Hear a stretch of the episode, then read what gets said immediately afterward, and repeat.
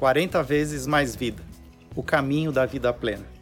Daniel, capítulo 2, versículo 21, diz: Ele muda as épocas e as estações, destrona reis e os estabelece, dá sabedoria aos sábios e conhecimento aos que sabem discernir.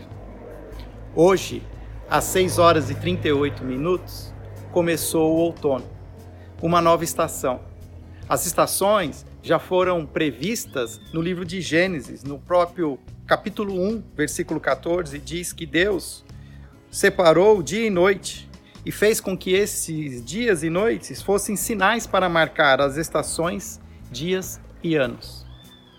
As estações, elas significam para nós ciclos, ciclos de vida.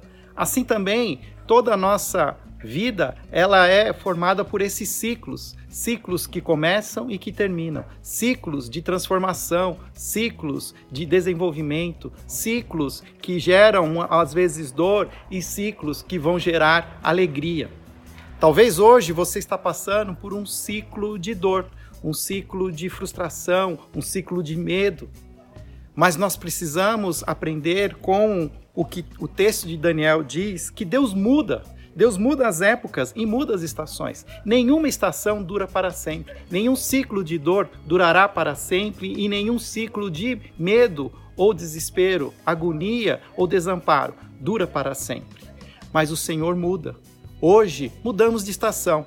Começamos o outono, época em que a natureza vai se renovar para uma futura primavera.